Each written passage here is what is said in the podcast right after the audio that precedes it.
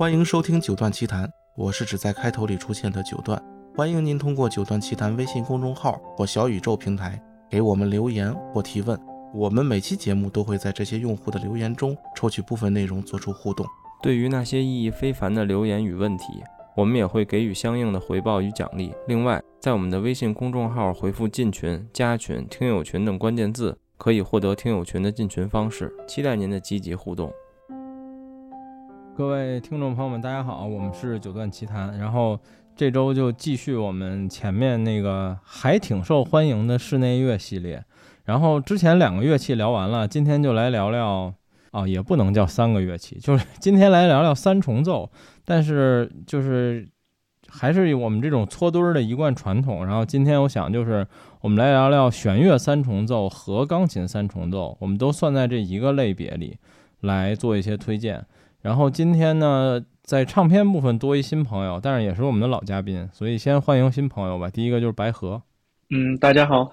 对，然后剩下的就是常规阵容了，雪原，大家好。对，黄老师，Hello，大家好。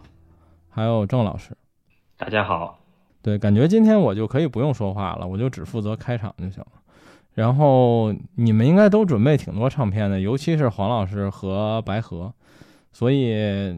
就这没什，我们先说弦乐三重三重奏吧。就是我先定一个顺序，我们先来聊弦乐三重奏的部分，然后你们谁先就抢答吧。要不郑老师先跟上回一样，先先把这个这种这种对弱的先说，不是先先先把这种这种曲式啊什么，对对对，那个对专业类的东西让郑老师先讲。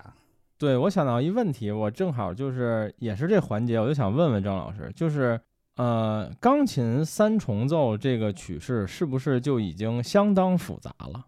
其实也是奏鸣曲式啊，啊，是我就是说它能够制造的这个音乐的，比如应该叫肢体也好，或者内容也好，它是不是就已经可以比较复杂了呢？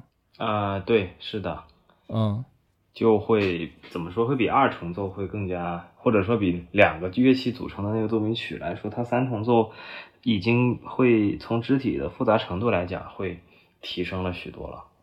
嗯，呃，但是跟四重奏还是会有点不一样。四重奏的话，像弦乐四重奏基本上就已经，嗯，呃，对，四部和声就已经就等于是说啊，交响乐里面。用到的和声，它基本上都可以了，嗯，这都没问题。但三重奏可能会还是啊欠缺一些，嗯，对。但是曲式的话都是奏鸣曲式。对你还有什么要补充的吗？就是比如关于三重奏和钢琴三重奏相比，比如交响乐来说，或者相比我们前面聊到的呃两个乐器的奏鸣曲来说。它其实更像是两个乐器的奏鸣曲，因为三重奏标准的很多三重奏都是三个乐章，这个跟交响乐呢还是不太一样。但是去到四重奏以后，呃，四重奏都大部分就会有四个乐章了。就四重奏其实更跟交响乐是更贴近，就是等于是交响乐的一个对一个缩谱吧，可以这么理解吧？或者说它。它是交响乐的一个雏形吧，就是在写交响乐之前会先写四重奏啊，就是会有一个这样子的一个演变的过程。对，OK，好吧。然后那看来这期要补充的相关知识并不是特多，然后你们就先来推荐唱片吧。那那白抢白河吧，人这么啊，白河来吧。我来啊，我我其实基本上主要推荐的都是在钢琴三重奏里面，然后纯粹的弦乐三重奏其实我听的不太多，然后有一些可能还有一些管乐类的三重奏，我不知道今会不会在今天的涵盖的话题里面。呃，对，这个这个我想说，对，如果你们有，比如白河，你准备的大部分是钢琴三重奏，这个我们放在后面说，然后前面我们先说三重奏，然后还有我想说的就是，如果你推荐的不仅仅是弦乐三重奏，有其他乐器的三重奏也可以，没问题。对，像管乐三重奏的话，其实呃呃，勃拉姆斯啊，然后那个海顿还有贝多芬都写过。然后，比如说我我因为我以前吹单簧管嘛，所以我特别喜欢就是单簧管的一些室内乐。其实单簧管的室内乐有一些像单簧管五重奏啊，像勃拉姆斯啊、莫扎特的都很有名。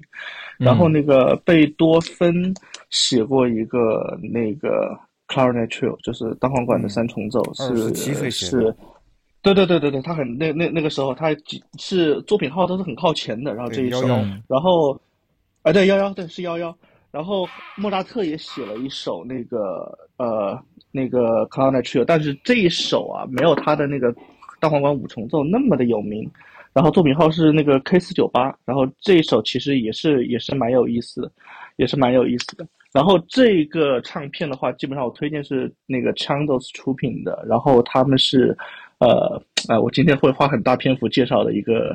一个三重奏团叫鲍罗丁三重奏，然后他们和就是 Chandos 的一个呃当簧管的一个演奏家，属于 Chandos 旗旗下签约里面一个最有名的当簧演奏家，是个女演奏家叫 James Campbell，然后她演奏的单簧管，然后这两张包括他还包括了一个海顿的钢琴三重奏的一个。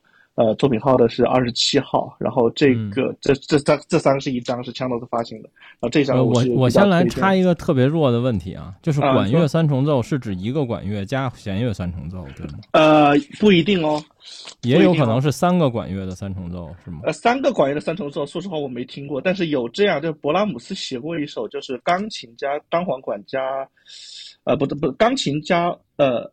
哦，不对不对，我我说我记错了记错了，好像没有那种两两个管乐，基本上都是钢琴加一个弦乐器加一个管乐，要么那个那个基本上弦乐器有可能是小提琴，有可能是大提琴，对对对。OK，就是算上钢琴，一共三个乐器。对对对，一共三个乐器这样的，这样这样的是那个，但是如果像像是升升级到那种什么八重奏、十重奏那种，可能就有很多个管乐了。嗯嗯，对，OK。对，所以非弦乐类三重奏，你们还有什么要推荐的吗？弦乐三重奏，其实我接触的就只有格鲁米欧三三重奏是弦乐三重奏。嗯，呃，而且这个曲目其实比较少。嗯，呃，就只有莫扎特有有有一个，然后贝多芬有一个，然后海顿也有。就是呃，我手里面的格鲁米欧三重奏就是弦乐三重奏。对他就是三个人，一个一个小提琴，一个中提琴，一个大提琴，就是弦乐三重奏嘛，基本上是这样。嗯，唱片就只有三套，嗯，就是全是飞利浦的，然后其他的我还真是接触的不多，剩下的几乎都是钢琴三重奏，就是 OK 啊，就是小小提、大提，然后再加上钢琴，嗯，基本上都是以这这个。去就是这个乐这三个乐器为主，嗯，OK，然后呃管乐的我这次没准备，因为嗯，我觉得有已经有点多了，所以就就 就让那个白河再再往里补充呗。嗯，OK，雪原有吗？弦乐三重奏？哦，我没有，我没有弦乐三重奏的。OK，呃，郑老师有弦乐三重奏吗？我也没有。好吧，那我就补充一下，引出一个今天的另一个主角，鲍罗丁已经有人说了。然后我录节目之前还听了会儿，我有一套，就是刚才黄老师说的莫扎特的弦乐三重奏，是美意三重奏这个演奏的。今天的节目应该几乎被这两个乐团垄断，就是可能推荐大部分，要不然是美意的，要不然是鲍罗丁的。然后莫扎特那个我那还是个全集，也就只有两张，所以。确实，纯弦乐三重奏部分的曲目好像比较少，相对来说。嗯，然后那我们接着就来说说钢琴三重奏吧。首先，先问郑老师一个问题：钢琴三重奏一般是指算上钢琴一共三个乐器吗？还是钢琴和三个弦乐器？啊，不不不不不，是算上钢琴加另外两件乐器，一共三件。嗯嗯。那另外两件可以是一个弦乐，一个管乐，也可以是两个弦乐。啊，哦，都有。而且就是三重奏，我可以补充一个，就是三重奏它一开始其实，呃，海顿的时候它开始成型，但是十八世纪的这个三重奏的作品啊，它都是就是呃给写给。爱好者就是业余爱好者和这个专业人士之间的，但当时的业余爱好爱好者都是会会些乐器的，不是完全不会的。就是他是写给这个，他是跟那个四重奏对比的。就比如贝多芬，他写四重奏，他肯定是给一些资深的鉴赏家这类人去写的，还里面有很多复杂的一些肢体。而三重奏的话，其实海顿当时创立的时候，其实那个大提琴这个大提琴这个乐器，它是一个伴奏的一个身份。就是无论如何，它的重要地步无论如何都无法成为一个独奏钢琴和独奏旋律乐器的小提琴这么高的一个比重。然后，甚至像莫扎特时期他的三重奏，你会经常听到莫扎特有一个低音八度，故意有一个八度的低音去补充那个大提琴达不到的那个音域，就是不够饱满的音响。他想要去这样做，所以他是有个这样的一个对比三重奏和四重奏之间的一个区别。OK。然后那就今天大篇幅来说说，呃，钢琴三重奏吧。那个弦乐三重奏，我再补充一个吧。嗯，好，有一个我不知道你们知不知道，就是呃，有一个有个公司是就是 Pentatone 里面有一个叫 Ghost Ghost Tour，就是呃幽灵三重奏。然后他们的那个他们的贝多芬三重奏是特别好的。对。嗯，对，但但是都是在 CD 里面才有，黑胶是没有的，是后来才我就是后来才发现。OK，嗯，就是除了格格鲁米欧之外，就只有这个幽灵三重奏了。我把它要叫幽灵三重奏吧，因为叫鬼三重奏好像不是很好听。鬼三重奏，听个鬼的三重奏啊？对，什么鬼嘛？什么鬼三重奏？就这什么鬼？后来只能叫它幽灵三重奏了。我不知道它为什么会起这个名字，所以嗯嗯。OK，然后钢琴你们抢答吧。今天应该撞车的也不算特别少，尤其是白河和黄老师。那白河先说。嗯，那我就说一个吧。嗯嗯。呃，我我先说一个，反正抛砖引玉，就是基本上我们提到钢琴三重奏的话，我觉得最有代表作的一首应该还是海顿的 F 大调。对，这个是，对，基本上一提到钢琴三重奏，脑子里首先想起来的旋律就是呃田园风格，对对。然后这个 F 大调。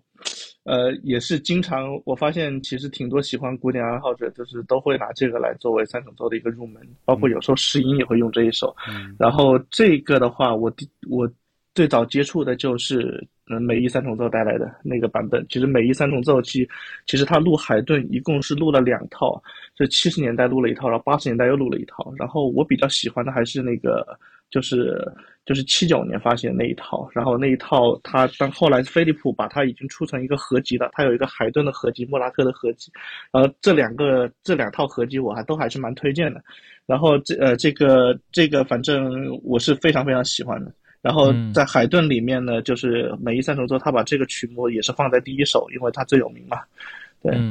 对，然后美意的话，简单介绍一下吧，就美美意三重奏。然后他就是他灵魂人物是那个 Pressler 嘛，然后就是钢他的钢琴手的 Pressler。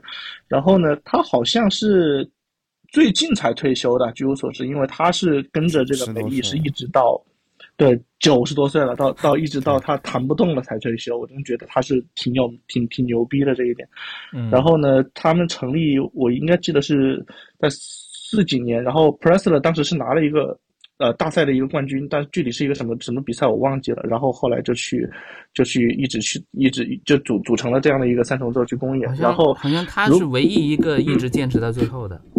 对，他是唯一一个一直坚持到最后，就是从组团开始一直到坚持到最后的一个人。嗯，是的，是这个是其实是挺挺难得的。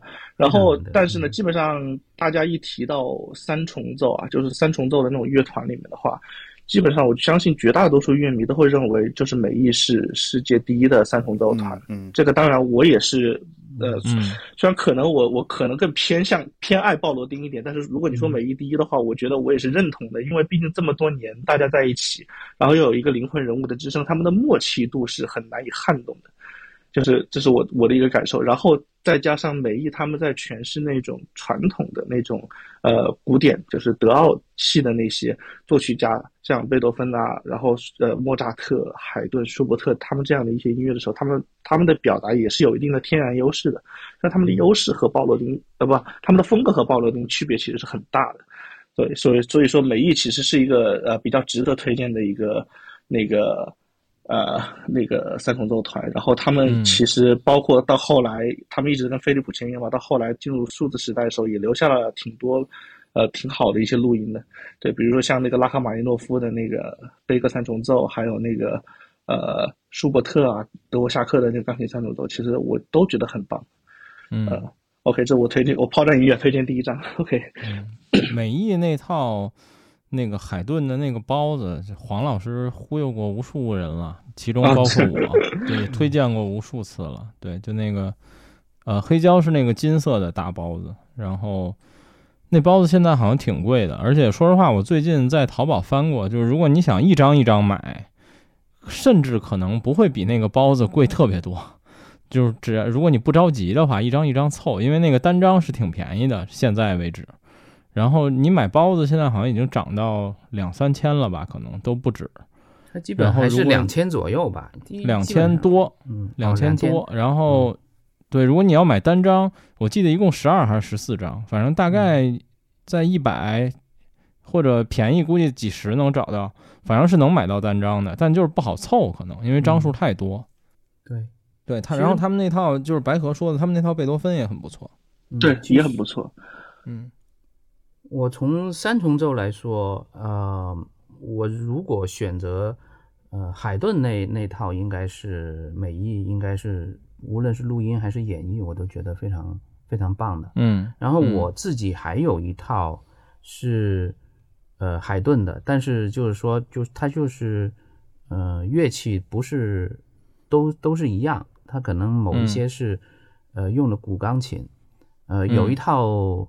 有一套那个，嗯，呃，这个德利风根的有一套蓝盒子四盒，呃，那套呢，呃，其中两盒我认为是非常不错的，呃，它不像那个美艺那套，几乎就是所有人都觉得非常不错，嗯，然后三重奏里面美艺我觉得还有一还有很出色的就是他的舒伯特，他舒舒伯特钢琴三重奏，我认我认为他是最强的，而且他录过两版。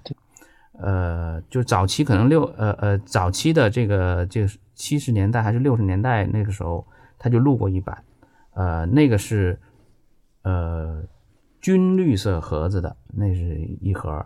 然后他在金线的时候又录了一版，他是录了两版。那么金线那版呢，好像比那个绿盒子贵，嗯，反正两个风格不太一样。但是主就是团员是不是一样，我没有仔细看。但是就是说，其实我偏向于他，呃，早期录的那一版，我觉得那版是最真实的，就是那音色非常真实。后期金呃金线那套呢，就是 有点偏偏美化了，就是偏美化了一点。嗯嗯呃，鲍罗丁呃呃那个鲍罗丁呢，我自己认为哈，就是他演绎俄罗斯作品是最出色的，包括嗯，包括他的。呃，肖斯塔科维奇的老肖钦定，呃，对，然后柴可夫斯基的，呃，包括拉拉赫玛尼诺夫的，我觉得都都挺都挺好的，就是嗯，他有一套那个呃叫 Great Russian Piano Toys，就是就是最最佳的俄罗斯的三重奏，它有一个 box set，在在那个在那个我以前就就就买过，嗯，但是呢，就是他那个。嗯，我认为啊，就是柴可夫斯基呃斯基的那个三重奏，鲍罗丁是最强的。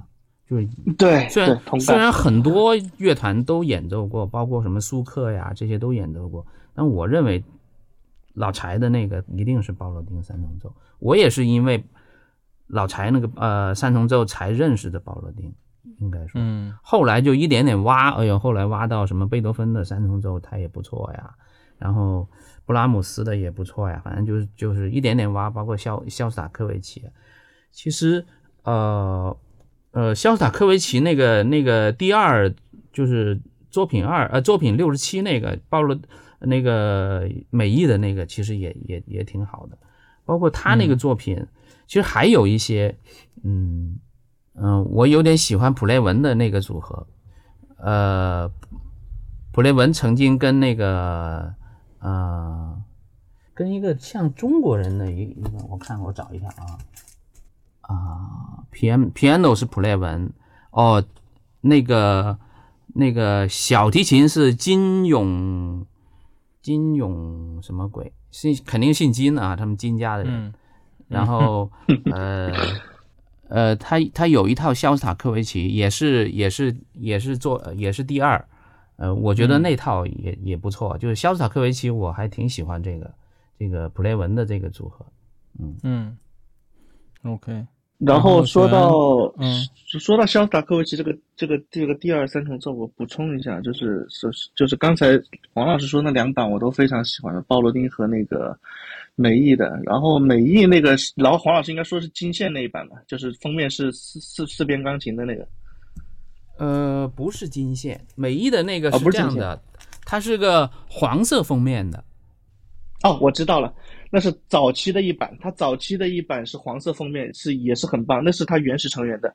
后来金线又录了一版，是后来成员的，就是封面是四面都是钢琴的那个、那个、那、那、那那版我好像还没有。嗯，呃，那版那版我也挺推荐的。其实这两两版风格都是接近的，就是美艺的它的演绎比较比较精致，然后它速度会比那个鲍罗丁要快一些。但是实际上这一部作品呢，就是。潇洒科奇的他这个第二就是第二钢琴三重奏作品，实际上是非常非常，呃，有点悲哀阴暗的一种情绪在里面的。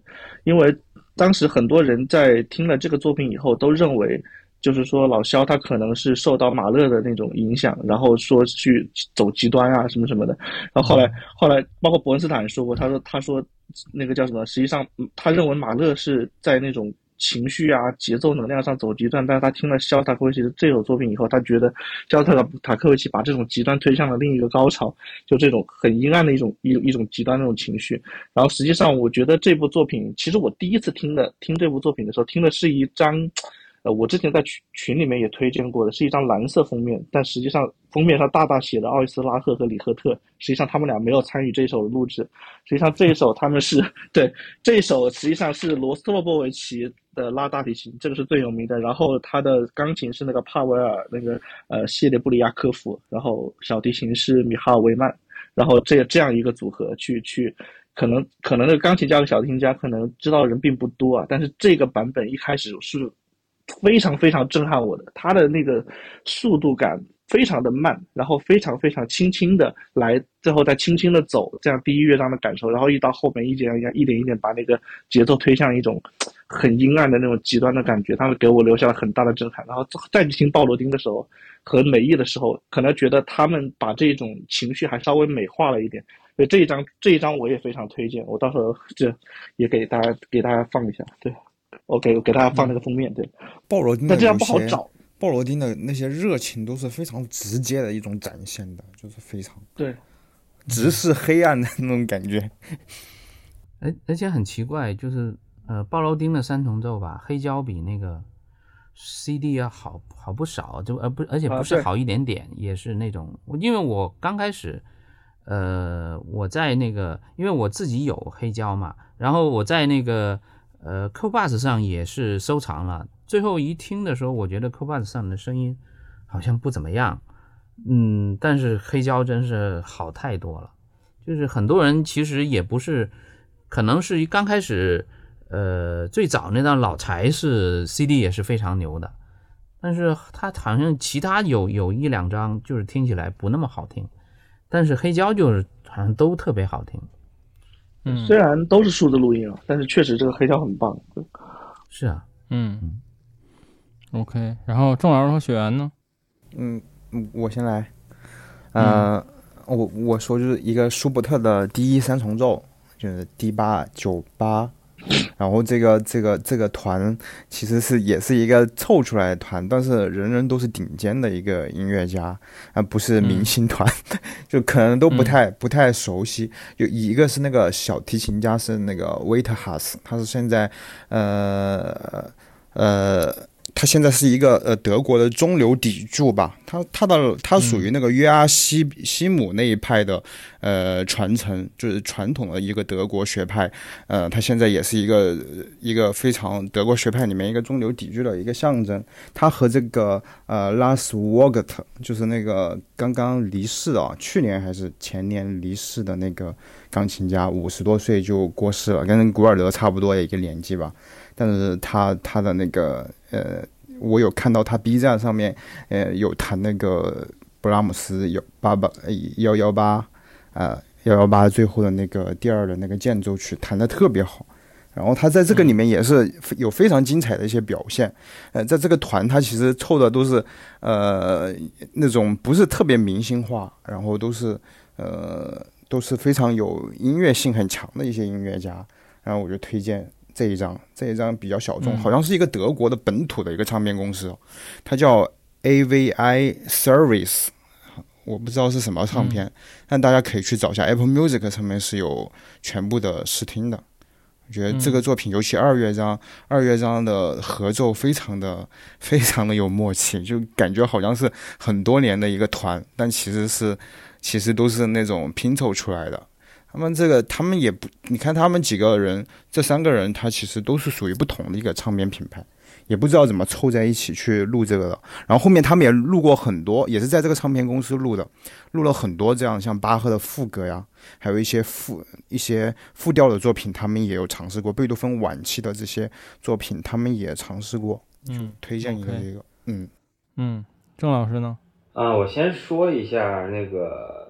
呃，也是舒伯特的一个三重奏啊，呃，这个组合呢是我前一段时间发现的，然后这张专辑呢上一次讲过，因为那个阿佩乔尼，但是这次我还想再重新提一下，他这张专辑里面，呃，还有就是那个刚才雪原说的这个 D 一八九八，然后还有那个呃那个第二钢琴三重奏。D 九二九，这这这两首都演的非常的不错。然后这个组合叫做 Trailless Esprit，这个组合我不知道我念的对不对啊？我感觉是法语啊，这是一个。然后他们这个团队是我看有一个亚洲面孔，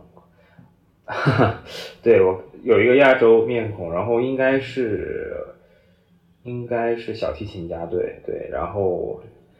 我他们出的碟呢，我目前在那个软件上面，就是那个 Run 上面呢，只有三张，然后分别是舒伯特，然后勃拉姆斯和德沃夏克是一张碟，然后贝多芬跟舒曼是一张碟，然后我认为，啊，这三张碟里面，我觉得我最喜欢的应该是舒伯特这一张，对，这就是呃，从录音的质量，然后到一个默契的程度。呃，都非常的好，啊，这个我推荐给大家，我把这个截图再重新截一遍吧。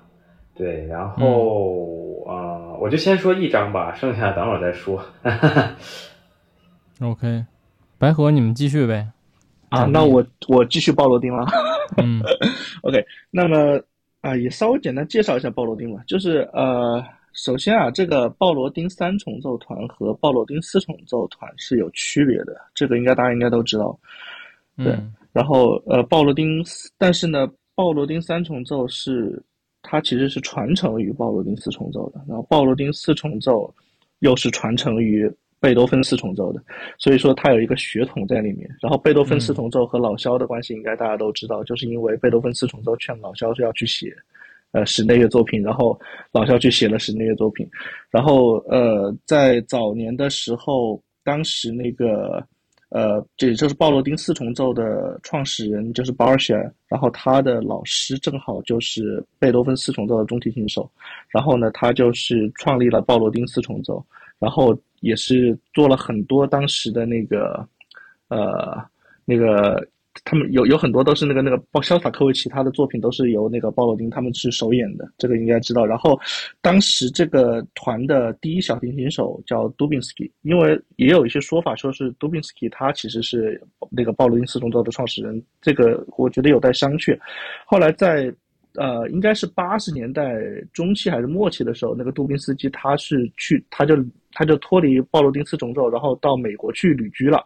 然后到美国去旅居的时候呢，就又创立了一个那个鲍罗丁三重奏这个团，然后鲍罗丁三重奏这个团又里面还有一个比较有名的就是那个 Yuri Tronovsky，然后他也是 Chandos 里面一个比较有名的一个指挥，然后他在 Chandos 发行的有一些唱片也是非常不错的，然后他在那个鲍罗丁三重奏里面担任大提琴手，然后他们就跟 Chandos 合作出了很多专辑，所以说他们都是在八十年代末期到九十年代中期发行的专辑，所以所以基本上都是数字录音。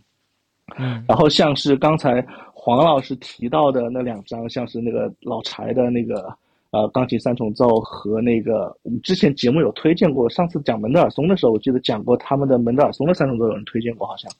然后拉赫玛尼诺夫这一张就不用说了，这个这个这这个，我认为这个贝克三重奏这两首基本上这是最佳版本。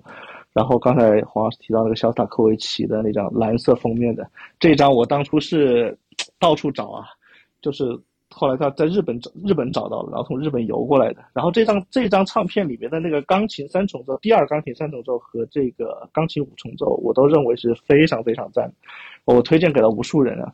然后呃，说到老肖嘛，就是老肖有大家可能都知道他的钢琴。就是第二钢琴三重奏，有没有朋友应该听过他的第一钢琴三重奏？这个这个可这个这个我好像是很少，因为这一首作品。但是他的第一呢，我是在 一个专辑，就是呃阿什肯纳奇最近录的一个专辑里面，它里面有第一和第二。对对，那一张就是封面好像是黑白在火车火车。对，就潇洒科维奇站在火车窗前面抽烟，那个那个照片好好牛逼。对对对，那个很牛逼。然后其实我非常非常喜欢他的那个第一第一三重奏。然后我当时把他推荐给郑老师了，郑老师当时 就跟我说，他说怎么这这个中间有一段这么美？我说实际上我第一次听的时候，听听中间一段是鸡皮疙瘩。后来我去查这个作品的资料啊，就是。就是这个作品是老肖刚刚从那个音乐学院毕业，人莫斯科音乐学院毕业，然后没多久的时候写了写的一首，然后他当时还提提了这首作品献给某某某，好像是一个女生的名字，可能那个时候老肖可能有一点青春的悸动或者恋爱吧，他他有一种美好在里面。实际上这首作品我非常喜欢，它只有一个乐章啊，但是它它实际上里面是就是是分了三个段落的，就。你实际可以把它当成三个乐章来听。实际上，这这首作品呢，就是给人感觉一种很很美好的一种感觉。然后我第一次听这个作品啊，我是是那个正式三重奏，在 EMI 发行的那那一一张唱片。然后它和呃柴可夫斯基的那个那个那一首很著名的那个钢琴三重奏，它是放在一起的，然后放在一起的。然后然后这张唱片，我当时听完以后，我就说，哎，怎么老是要有一首这么美的作品？然后好少人去演。就是我发现演这首作品的人特别少，然后，然后呢，后来我就去找这些这个作品的版本，包括阿什肯纳奇那那版我也听过，然后呢，我发现我比较喜欢的版本啊，反而是近代的，就是我今天可能要推荐的一个包子，就是那个之前。也在群里推荐过，就是 Gryphon Trio，就是贵风三重奏，可能就跟跟那个丹麦的那个贵风音响那个牌子其实是一样的拼法，一模一样的。嗯。然后这个这张专辑它其实是是一个钢钢琴三重奏的一个合集，它包含了就古典时期从那个呃里面有莫扎特的、舒伯特的、贝多芬的和那个肖斯塔科维奇的第一和第二都有。然后他的那一首里面肖斯塔科维奇的第一，他中间演的那种凄美的感觉让我。就是每次听都会身上起鸡皮疙瘩，所以说这这这一套啊，其实不光是这一首，包括这一套，如果说是对于听古典的朋友想要入门去听那个室内乐，像三重奏类的作品的话，这这这这一套那个那个那个包子我也是比较推荐的，可能之前你们也推荐过，好像。嗯，这个好像没有什么印象，没没有是吧？这个我很推荐的。嗯，呃，黄老师，嗯。我可以再推荐一些，就是呃单张的，就是不是那种集合的。其实呃很多小提琴家他自己都有组那个三重奏组合，就像刚才我说的格鲁米欧，他有格鲁米欧三重奏，是吧？然后呃嗯呃奥伊斯特拉赫有一个奥伊斯特拉赫三重奏，就是他的大弓是应该很多人都都有的唱片。对啊，对，他那张大弓，我觉得是。最出色之一吧，嗯，不能说是最厉害，反正我觉得是最出色之一，而且也也是非常好的盘。然后，嗯，在那个 Decca 里面还有一个组合也是挺牛的，就是呃苏克和卡琴，然后斯塔克有一个三重奏，他的布拉姆斯一二三，我认为是很出色的，尤其在尤其是一和。三的那张，呃，是很多人都有的吧？就是就是封面就是一个钢琴，一个大提琴，一个小提琴，一个三角形的一个一个一个图片。我觉得如果没有的，大家都应该去买一套。那个录音是是是非常牛的，嗯，反正我我认为 Decca 里面最著名的两张唱片，一就是三重奏里面，就是一个是一个是那个哎。大弓好像是 EMI 的是吧？大公对我记得是大公是 EMI 的，呃呃，Decca 就是这个卡卡琴三重奏，就是卡琴、舒克和斯塔克的三这个三个人组合的。然后在这个嗯，BBC 就 CBS，CBS 有有一个斯特恩的三重奏，是斯特恩跟罗斯特罗波维奇，然后包括那个。Lampo 就是那个那个哦，好像是一个长笛，呃，对，Lampo 是长笛，对对对，呃，那个他有一个海顿的伦敦三重奏，就是用长笛表演的，这个是个挺有意思的唱片，我还挺推荐的，而且后来还出了一个那个，呃，日本还专门出了一个那个直刻版，还还挺有名的这张唱片，然后还有一个。呃，一个小公司出的叫阿贝格三重奏，我我以前在群里面推荐过，就是它的封面是贝多芬的一个速写，呃，那个是四四张，是贝多芬的三重奏里面，我觉得也是个蛮出色的一个组合。嗯，另外一个就是克莱默，克莱默他跟。呃，他好像他有一个组合是三个都是俄罗斯人，呃，克莱默还有叫 Kim Kasai，还有一个叫呃，有个钢琴一像个半个秃子一样的，那个叫 a f f r a n s i v e 叫做 Very Afransive，他在天龙有有录音。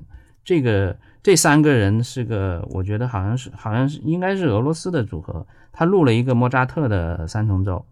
我觉得挺挺牛的，这个这个主呃是 DG 的唱片，呃，回头我把这个唱片唱片发出来，应该很多人都见过，但是没什么印象，嗯。然后还有一套呢，我认为挺不错的，就德国夏克的三重奏，呃，是舒克三重奏，是捷克的一一一个组合，但是只发行在天龙，是日本版，嗯。这个这几张我觉得还是。还是在就是，呃，不常见的组合里面，他们是挺优秀的。就是跳开美意和鲍罗丁这个组合之外，其他的，我觉得我能找出来可能不一样的这这几个组合吧。我觉得是这样。嗯，OK，雪原和郑老师呢？雪原，郑老师先吧。雪原先说，我先啊。嗯，那我要说一下那个，嗯，王健。和杜梅，还有那个女钢琴家皮尔斯，皮尔斯，对对对对，他们呃录过的那个莫扎特的钢琴三重奏，这张我挺喜欢的。然后呃，其实他们这个组合还录了那个勃拉姆斯的钢琴三重奏，我也我也觉得挺不错的。这一他特别是他那个勃拉姆斯的钢琴三重奏，其实是我。呃，我人生中第一次听钢琴三重奏，就听了他们这一张，然后，所以我一直到现在，我对勃拉姆斯的这个钢琴三重奏，就是你一说起钢琴三重奏，我第一反应就是勃拉姆斯的那个钢琴三重奏，第一钢琴三重奏，哎，我就印象非常的深刻，这个我很喜欢。然后，嗯，就是我要说一下，就是最近发现的。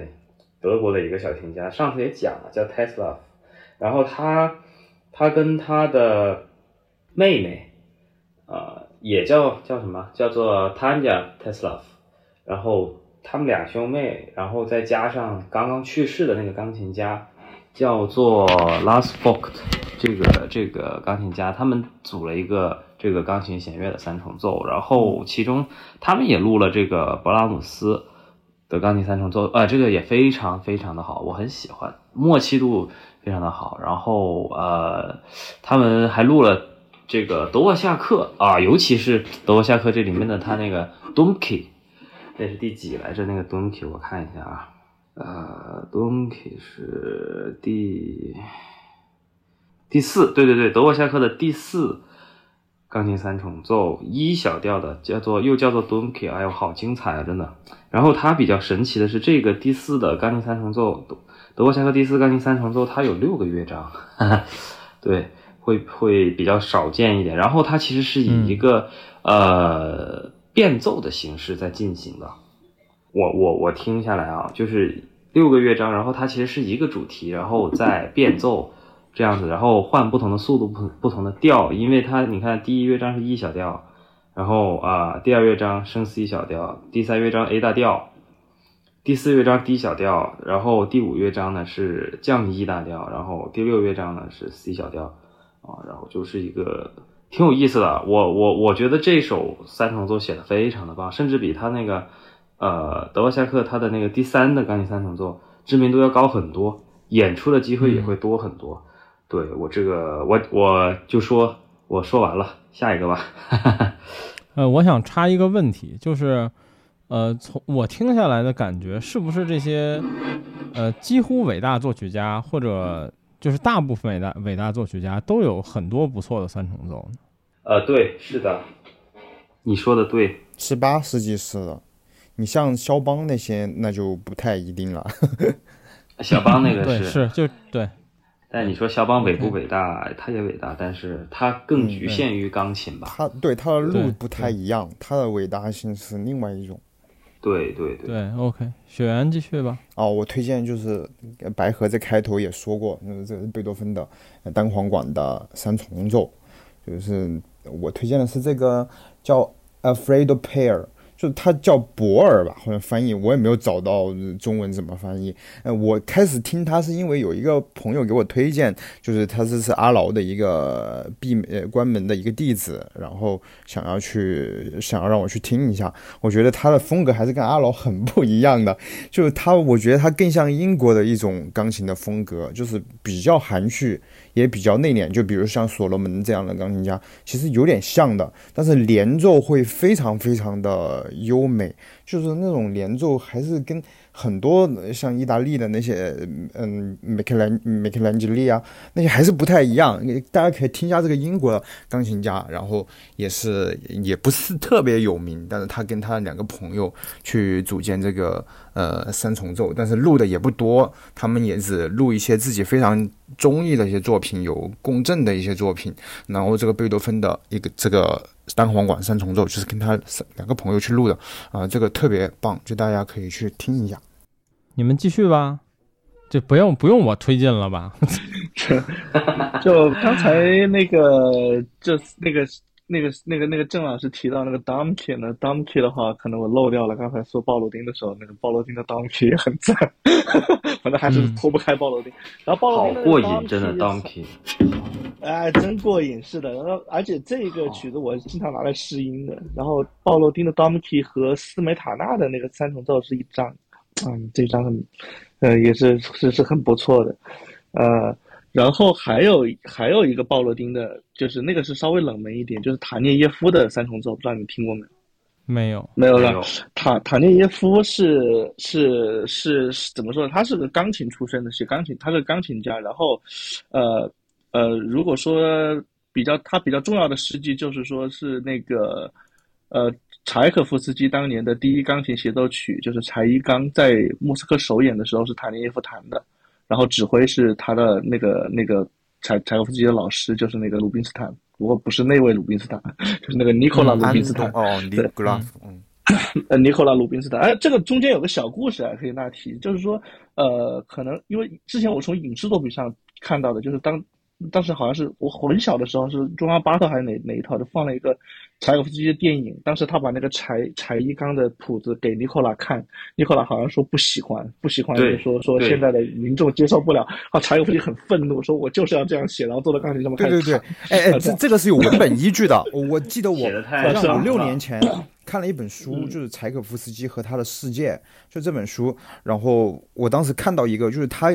就是拿给了这个呃尼古拉夫这个呃鲁宾斯坦，他觉得这这个二乐章还是一乐章来，他说呃这个城市部实在是完全不能够演奏，演奏出来也非常的不好听，没有任何悦耳性，你你你就不应该写这个作品。然后老柴是一个挫伤很低的人嘛，就受不起这些挫折什么之类，他说他就要抵抗我，那我没有任何退路，我就一个音都不会改。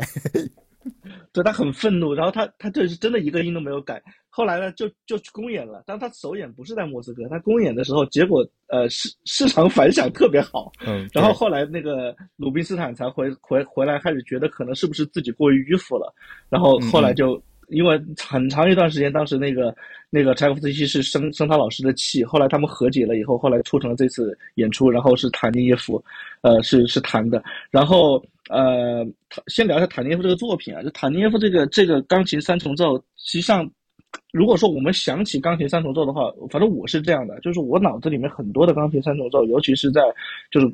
就是那个年代，就塔涅夫那个年代，就柴可夫斯基啊，到往后是拉赫玛尼诺夫，还有肖斯塔科维奇，在那个年代，我们提到那个年代的钢琴三重奏，可能都会觉得比较阴郁，然后比较阴柔，有没有这种感觉？而且绝大多数的钢琴三重奏那个年代都是小调写的，然后塔涅夫。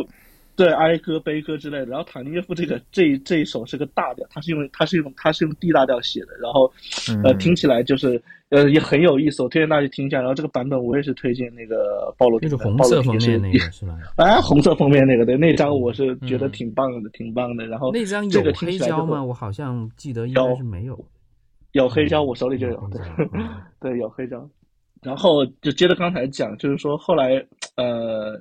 那个那个，其实柴可夫斯基的那一首，他唯一的那一首那个钢琴三重奏，实际上就是写给尼克拉的。大家应该记得他的那个题，他题是纪念一位伟大的艺术家，In the memory of great artist，对吧？然后就是因为当时尼克拉逝世了，尼克拉他去世了，然后去世了以后，然后据说是柴可夫斯基他有半年时间就没有办法写音乐，然后他之前也没有写过三重奏。呃，中间有个就是尼科拉，是尼科拉介呃尼科拉鲁宾斯坦介绍了，就是那个柴可夫斯基的这个赞助人，叫什么夫人啊？我忘记了。梅克夫人。对，然后他对梅克夫人的梅克夫人，她非常喜欢古典时期的三重奏，她经常就是跟柴可夫斯基说：“我说你能不能写一首钢琴三重奏？”呃，就是后来那个柴可夫斯基，实际上他当时是对于这个东西是有点抗拒的，他他他就是一直就没有办法去写这钢琴三重奏。就记得当时老柴他说的是，他说。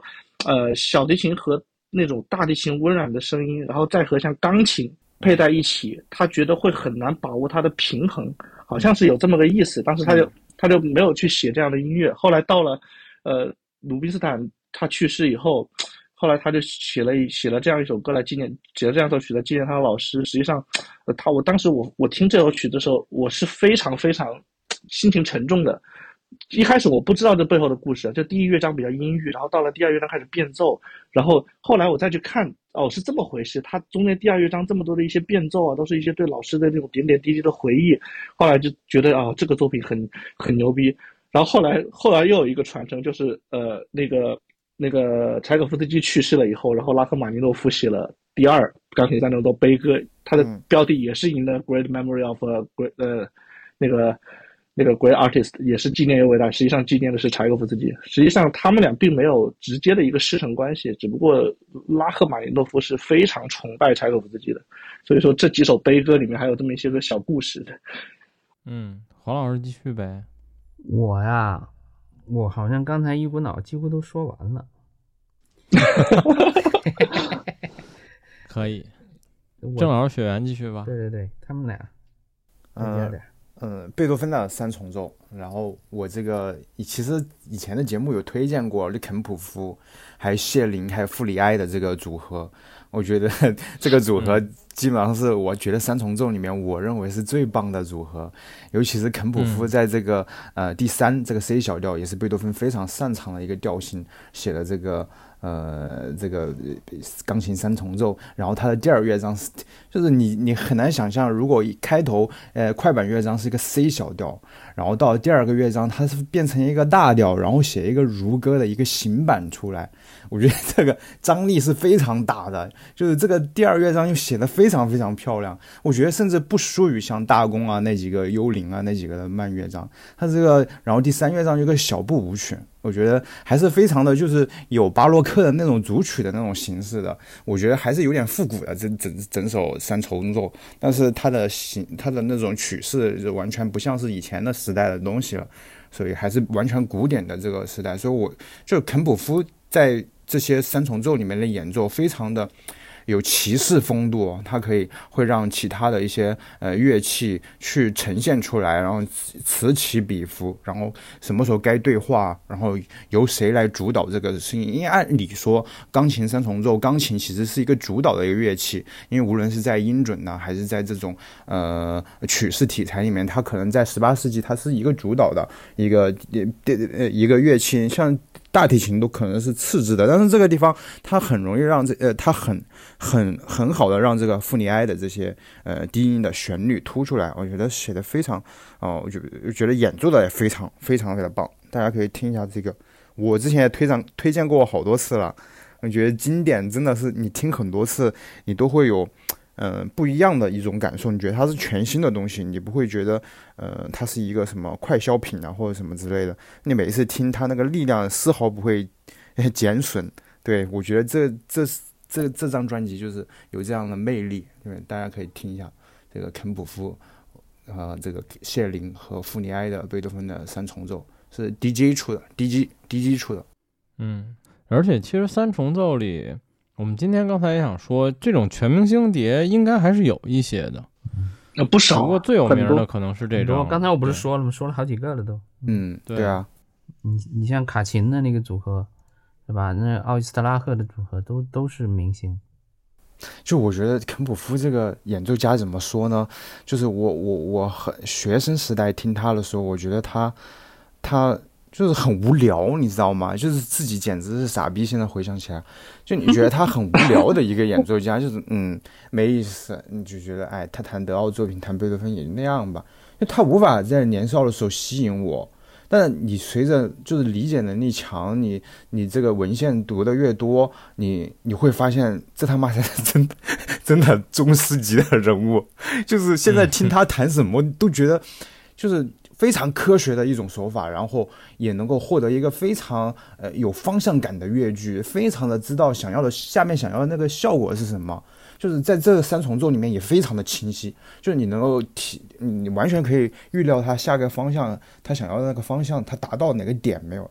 我相信这个钢琴家呃肯普夫很很明白他下一秒想要制造什么样的效果，就是觉得这张也是强烈推荐。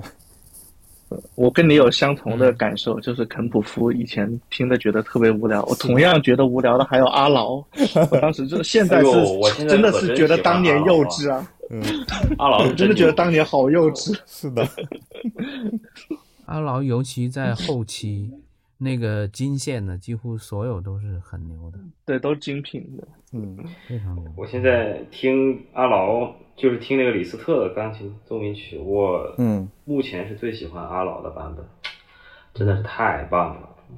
他阿劳的那个体系，好像他的老师教学体系就是李斯特的体系。哇，真的是太棒了，尤其是中间那个应该是腹部主题吧，出来哇，就好像得到了拯救一样，真的是我我非常每次听都非常的感动。当然这是题外话，这不重要啊，不是今天的主题。阿劳说起阿劳，我非常的激动。对，还有波哥，很喜欢他。他现在都是几个李斯特体系的一个传人。嗯，啊，我现在想说，就是这个三重奏，嗯，但是它原本又不是三重奏，可是它是以三重奏这个形式来表现的，这个能，这个能可以说吗？嗯，嗯，可以。就是那个你们应该都知道。就是马友友和那个 c a v a c o s 和那个和那个那个什么 A X 那个 X X X X X 也是马马友友长期合作的一个室内乐的。哎，他们这三个人就经常都合作的，然后他们把那个贝多芬的交响曲用三重奏的形式来表现。呃，我觉得很还是很值得推荐。两张了吧？对，一个是贝二和贝五，然后最近新出的一个是贝六嘛。对，然后贝六的那张碟里面呢，有一个贝多芬的钢琴三重奏，是 C 小调的，嗯，这不错的，我觉得这两张碟都不错，呃，并没有以往那种就是大咖合作的抢戏啊，我觉得他们真的是挺合作的挺默契的，我挺喜欢的，尤其是我觉得他，呃，这个贝多芬的交响曲把它三重奏改编了以后，我不知道是谁改编的。我觉得这个改编的版本很好，就是呃，尤其是你对他交响乐的作品很熟的时候，你再去听他这个三重奏，你就会觉得这个人还是有水平的，就是会把管乐的肢体、弦乐的肢体，呃，会合理的安排给钢琴、小提琴和大提琴这个三重奏的形式去演奏。就是如果你们经常听交响乐、听贝多芬的交响曲的话，可以去听一下这个三重奏，你就可以，嗯，呃，更加怎么说？让你对这个贝多芬交响曲的这个配器如何表现在三件乐器上面，会让你有一个全新的认识。是对，而且贝多芬的像他的交响曲，像第八呀，它里面它就会标一个段落，这个地方是三重奏。你当然很奇怪，总谱上面交明明是交响曲了，为什么还是三重奏呢？它是以三重奏的那个思维来表现这种三个群的乐器的一个对话。它其实也是，它里面会标很多这种室内乐的一些东西，包括贝多芬，他其实很多，他很混乱的，就是比如说他会在一些晚期的奏鸣曲标一些歌剧的这些永续调这些东西，但是这是一个器乐，但是你在交响里面又看到有室内乐，就它是互相 互相把所有的曲体自由穿梭，对，对，所以我就特别推荐这两张碟，虽然它不是三重奏的作品，但是它是把交响乐用三重奏这个形式来表达。啊，是挺有意思的，啊，这个擦个边儿，嗯嗯，对，哎，他们这些是什么时候录的？是是近近期吗？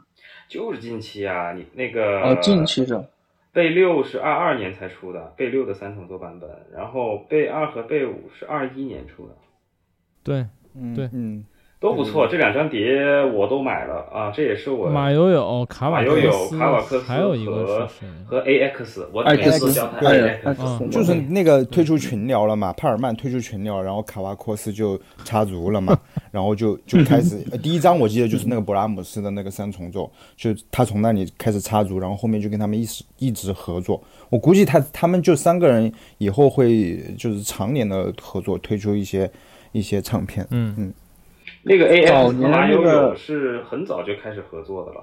对，嗯我最对对很，那是我最早就是有有一套贝多芬就是他们的，我我好像我挺喜欢的。后来他们的博勃拉姆斯也是你推荐的吗？嗯，对，很好，我觉得。嗯，勃拉姆斯很好。嗯，然后然后马友艾克斯和斯特恩，我记得也也录过了，也是录过三重奏。对对对，是的，是的，就是他们美国那那个那那帮派嘛，嗯。嗯，因为他 当时在 C P 是啊，斯特恩他就是一个帮派，你不知道吗？C P S 的时候，你你只要不跟他，反正就会有问题，反正属于这对，是是都有这个。我我又想起一张碟了，那个马友友跟帕尔曼和 A X 录的那个 Mendelssohn 的钢琴三重奏，哎，我这一下又推荐给大家，绝了！你们刚才一提美国帮派，啪，我就想到了帕尔曼。对对对。哎，帕尔曼确实有有一套门德尔松的，那个门德尔松也不错，嗯，哎，真的是这张碟可以，但是已经很老了，就是已经满头白发。一零年一零年出的碟，对对对对对，这个门德尔松的钢琴三奏，对啊，哎，我我觉得可以，就是大家会拓展这个思路，然后这个思绪一下就来了，嗯。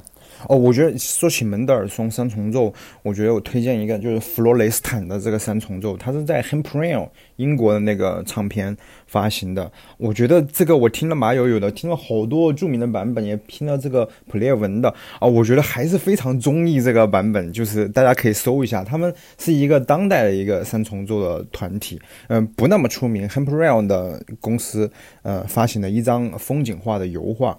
门德尔松的全部的三重奏都有，嗯，大家可以去搜一下。对，这个我好像以前就在群里有有推荐。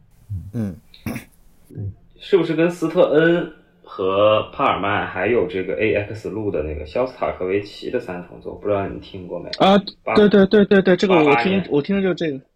哎，我觉得不错啊。这个那这个不错的，这张不错的。对呀，对呀，这张是不错的，我我我也是推荐给大家的。哎呀，你说这些思路就这么来了。刚才是谁说美国？终于到了我不用说话的时候了，你们继续。我本来还觉得我没有什么好说的，然后刚才不知道谁说美国帮派好啊，这一下斯特恩帕尔就全来了。还得靠 gangster。啊，不行，不能说这个词，说了这个词，那个就十八禁了。我靠，没关系，我们本来也十八禁。又又又应该到白河了吧？就呃，再就是法国体系了呗。但是我基本上听那些也是挺美意的，就是弗雷啦、圣桑啦，哎，他们的三重奏也好听的。哎，你还别说，呃，弗雷啊，那个那个谁有有有一张也不错，在呃，哦，不是弗雷，是弗朗克。哦，弗朗克，弗朗克也有一个。对啊，有阿森肯纳奇和帕尔曼和。呃 t u k w e l 那个他们这个三重奏有一张在 Decca 的，弗兰克和呃弗兰克的和勃拉姆斯的三重奏，嗯，这个封面也挺好看的，嗯，好像是像樱花还是玉兰花一个一个封面，挺好看的，嗯，还有胡胡梅尔三重奏也挺好听的，法国帮派那个谁不就是那个那个那个那个雷洛德和他的他们家族一个小提琴一个大提琴家。他们两兄弟，一个叫卡普松雷洛德，还有一个叫什么吉他？哦，不是古特伊尔，古特伊尔雷呃雷洛德，这俩兄弟他们录的那个圣桑的三重奏，钢琴三重奏挺好的，我觉得。虽然这个小提琴家我没有很喜欢啊，他录的一些呃独奏和协奏曲有些时候有点死亡，但是他的重奏还是可以的，我觉得。哎呀，这个找一下，把这个专辑封面搜出来。接着说，接着说，不要被我打断了。不好，白河你继续就可以了，就你就疯狂输出就行了。我我基本上讲完了吧，我法都讲到法国帮派了。不是你一讲到 法国帮派就按帮派聊才行，你知道吗？就什么都得加一帮派俩字才能想出来。一说到法国帮派，我就想起雷留德他们这兄弟，然后他们录的圣桑，我觉得挺好，钢琴三重奏。然后还有就是他们录的那个。呃，这个这个拉威尔的钢琴三重奏 A 小调的哦，对，拉威尔也有，对，也有也有，对对对，拉威尔的钢琴三重奏也也好听的，哎，都忘了我是。我们就是要互相启发，本来要不然这个节目就该结束了，是不是？我一说拉威尔，马上白河就就又就又冒出来了。接着说，接着我找一下，我我找一下这张啊，我我我我我先翻一下唱片啊，你们先继续。我我我现在录出了这种每次录完之后聊天的效果。我我现在就是刚才白河一说法国帮派，我马上就是找找到了这张，就是雷诺德两兄弟和那个钢琴家叫做什么弗兰克巴布拉雷，这个这个我不知道读的对不对啊？他们出的一个在欧洲的那个叫做什么那个唱片公司 E R A T O。那个要要要怎么读？不会读。然后 Erato，Erato，法国的，法国的唱片公司法国的，他们出的这个拉威尔的奏鸣曲和三重奏，这张专辑相当棒，我很喜欢。然后就是呃，那个呃，两兄弟和那个谁呀？我看看啊，他们两兄弟出的那个圣桑的三重奏也是可以的，也没也也也也挺不错。反正法国帮派主要我能想到的就是听这个雷诺德家族啊。对，大家可以接着补充。嗯，我把你们翻碟这声音都要留下来。就就就就就就只有我翻碟是没有声音的，因为我是 run。对。哎，我刚才这么一看，就像雷洛德家族这个录了不少录音呐，贝多芬、老柴这些都有录，但是我认为他们的法国作品会更好，尤其是他们那个圣桑的三重奏，三个人全是法国的。那个阿格里奇和那克莱默麦斯基他们的三重奏的肖斯塔科维奇怎么样？其实我一直没有听过。我怎么说？我我如果听了，我听了这么多那些我觉得很牛逼的那个肖斯塔科维奇这一张，其实我看很多人推荐，其实我听了没太大感觉。嗯嗯，对，我觉得还是潇洒戈维奇，嗯。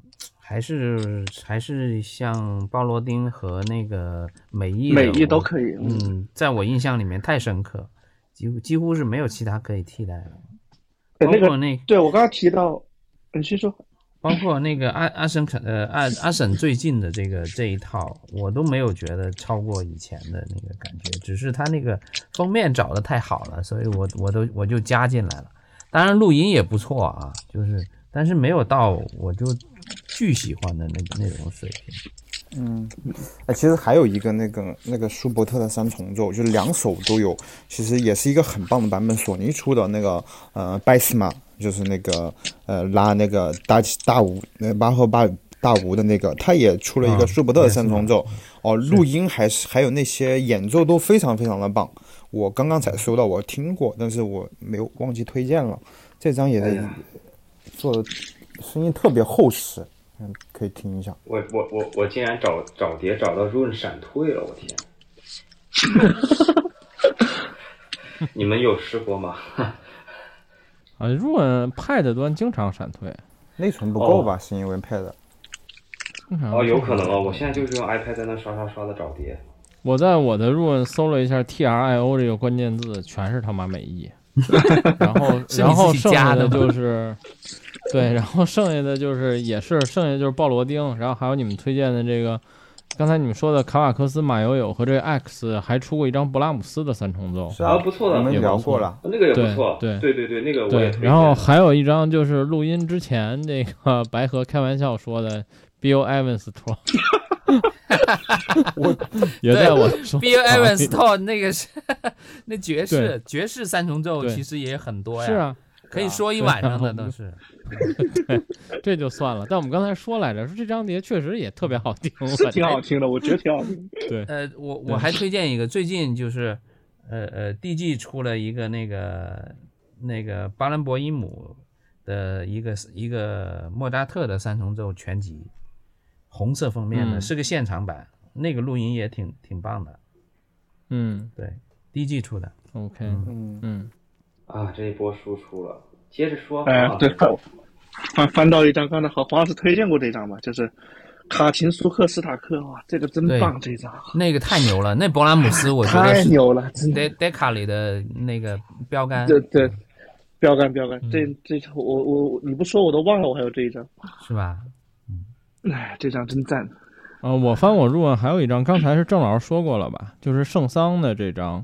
嗯，上次我也推荐过这张。对对对对对。对，卡普松这张，这张里面也有圣桑的那个三重奏。那我们是不是基本就这些了？还有吗？基本都涵盖了，对，基本都涵盖了。我觉得能把我我我们说的碟买齐了，可可有点贵。真的真的贵那是，直接买入大家可以大家可以入解决一下，对对对，用入先听听吧，解解渴。对对，那还不是得买入。然后嗯，然后我们今天就先聊到这儿吧。然后这一期是三重奏和弦乐三重奏。然后我规划呢，我们下一期是聊四重奏和钢琴四重奏。然后。呃，这是第三期，然后最后一期我们会聊所有大于等于所有大于四个乐器的室内乐，就是比如有五重奏，然后可能还有我知道的还有八重奏，四十五转，然后就是我们会把四十五转然后我们会把这些都放在里面。但是我先说一下啊，就比如维瓦尔第的四季这种，我们就不算室内乐了，就是我们还是以这种就是数两两只手数得过来的乐器数为主的这些室内乐来算，因为。对，因为我们也知道，古代的时候很多协奏曲其实有的时候也很模糊，有的人会把它化作室内乐，有的人不会，这个不好说。但我们就不算了，我们只算这种就是数得过来的室内乐系列。然后，那这就是我们第二期。然后，我操，我觉得我这公众号都不用写文章了，就是贴一堆专辑封面就行了。我感觉这期专辑巨多，反正你们先整理图片给我吧。这期不少。嗯，对。然后下一期呢，可以预见的应该是，哦，如果我下周想不出选题，有可能下周是；如果下周不是的话，就可能得三月份再说了，因为中间还有一个展会。嗯，展会我们录音的人，白河你在吗？啊，你也在。我在的，我在的。对对对，然后对，最后我我硬广一下啊，就是除了二月的这个耳机展以外，呃，三月底。我司有一个展会是我办的，三月二十四到二十六号，在北京的威斯汀酒店，反正欢迎大家来玩儿。嗯，我我在接下来的所有节目里，在这展会开始之前都会有这个环节的。嗯，然后别的就没什么了，那我们这期就这样呗，谢谢大家，大家拜拜。